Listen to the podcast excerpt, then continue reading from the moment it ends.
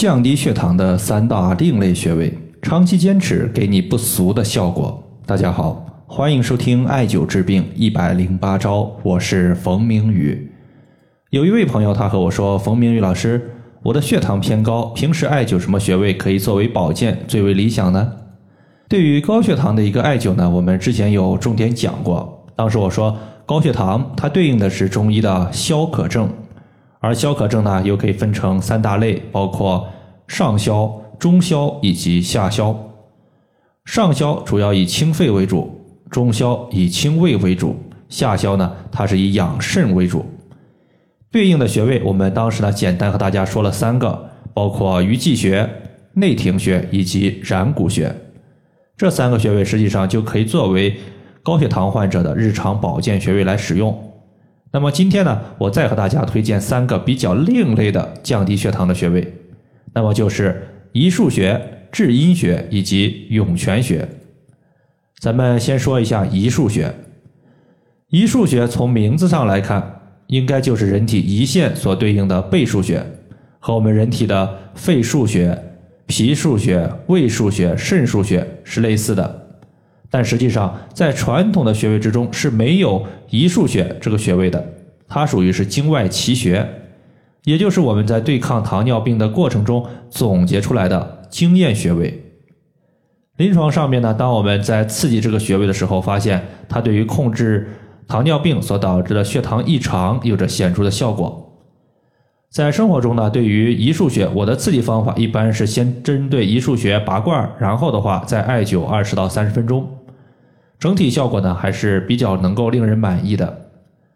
一腧穴的具体位置是在第八胸椎棘突下旁开一点五寸，是在人体的膈腧穴和肝腧穴之间。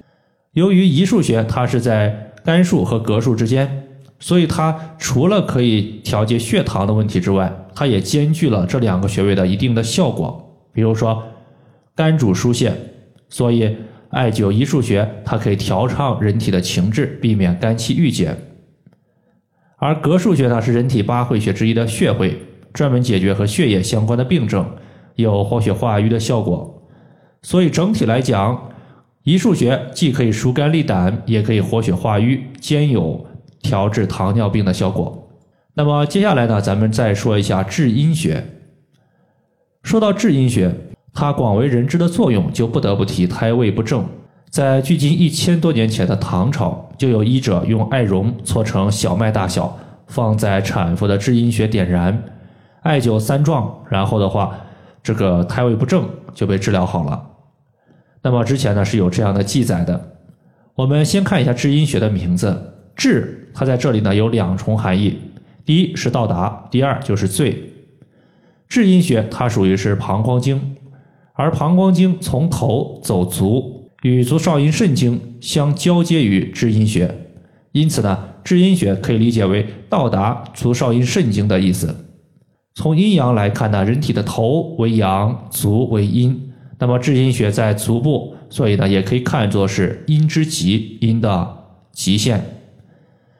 至阴穴既然是阴之极，那么阴之极下一步就是由阴转阳。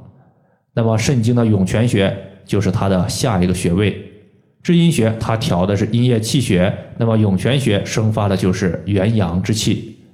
至阴穴搭配涌泉穴，一阴一阳，阴降阳升，阴平阳密，气血有序的循环，可以保障人体的健康长寿。这也是我们用至阴穴和涌泉穴调治糖尿病的原因之所在。那么至阴穴呢，是在足小指末节外侧，距离指甲零点一寸。最后呢，咱们再来说一说涌泉穴。涌泉穴为什么可以降低血糖？在刚刚聊至阴穴的时候就已经和大家说过了。那么涌泉穴前脚掌三分之一的凹陷处，这个穴位呢，作为肾经的第一个穴位，涌泉穴从意思上就可以理解为肾经的精气像是水开了一样向上涌。此时肾的一个阴阳之气由此生发。